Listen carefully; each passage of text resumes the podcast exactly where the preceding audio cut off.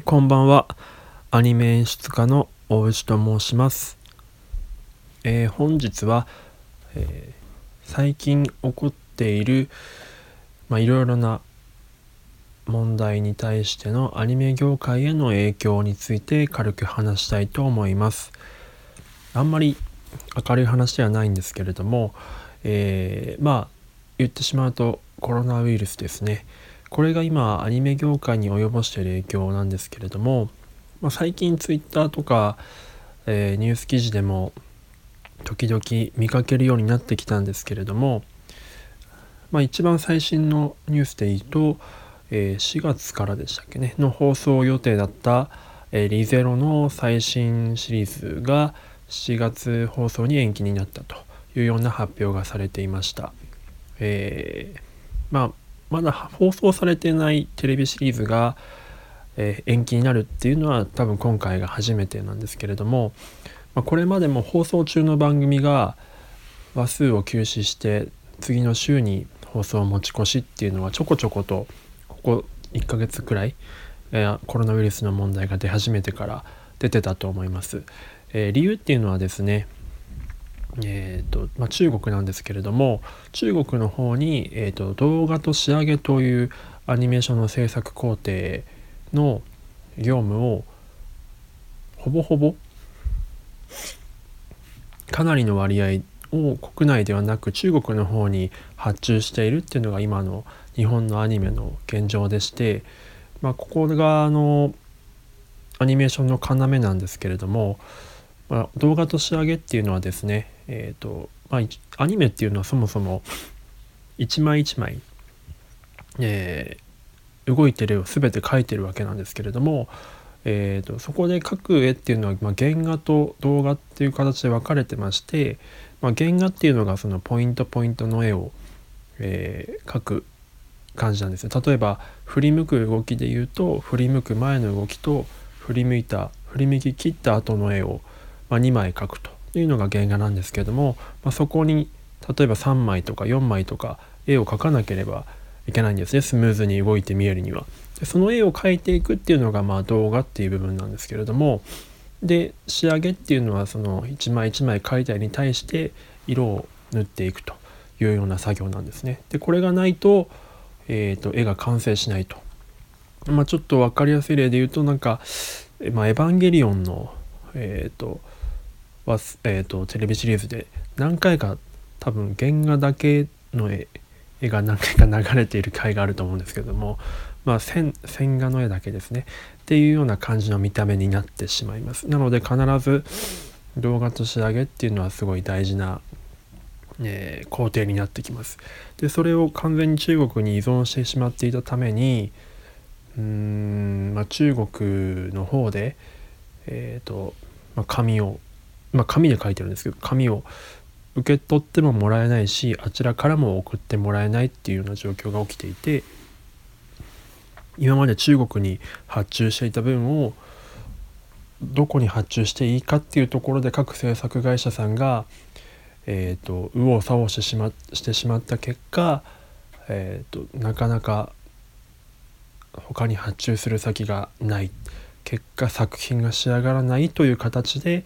放送延期になってしまったというような結果になっています。で今各制作会社さんが中国以外の場所を、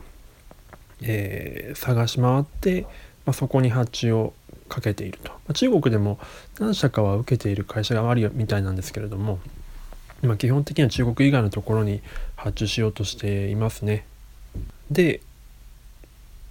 まあ、ここから言えるのはですね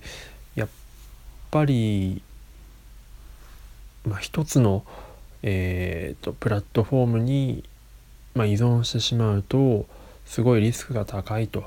いうようなことなんですよね。なので、まあ、リスクは分散していかなければいけないなっていうのは今回あの強く感じたことなんじゃないかなと思います。なのでこれからは多分うんまあ、東南アジアの各国の方に、えーまあ、子会社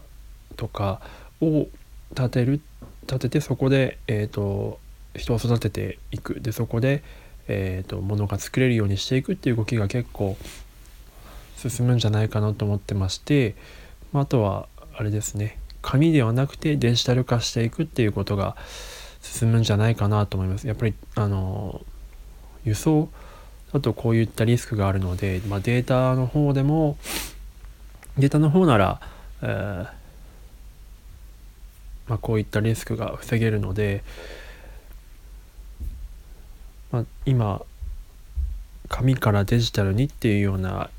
移行期まあ過渡期に今アニメ業界はあるんですけれどもそれにちょっと拍車がかかるような感じになるんじゃないかなと思っています。ただちょっと自分僕が懸念しているのはうん、まあ、これもただの逆張りと言いますか、えー、まあ、仮に、まあ、デジタル化が進んだとしても今度は、まあ、デジタルもデジタルでリスクがありましてうんまあやっぱりそのネットワークが使えなくなった時にどうするんだっていう問題になってきますよね。ネットができなくなった瞬間何もできなくなってしまうので今度は逆にその時におそらくあ紙があればとか紙と鉛筆があればすぐ書けるのにみたいな話になるんじゃないかなと個人的には思っています。なのでこれがダメだったからこれっていうのではなくて、まあ、常にこうなった時これがダメだった時はこれの手があるっていうような算段を取っておくっていうのが、まあ、今回の件で、まあ、学ぶべき教訓だったんじゃないかなと思いますね。ちょっと話が広がってしまいましたけれども、えーまあ、今えっ、ー、とまあテレビ放送を楽しみにされている方とかにとっては何なんだよみたいなふうに思っている方もいるかもしれないんですけれども、まあ、現場の方ではこういったようなことが起こっているというようなことをちょっと皆さんと共有させていただきたかったと思いましたのでちょっとこういうような話をさせていただきました。はい、まあ、ちょっとやっぱ暗い話になってしまったんですけれどもまあ暗い話にしたいわけではなくてですね、まあ、そういった中でも現場の人たちはすごい頑張っていますし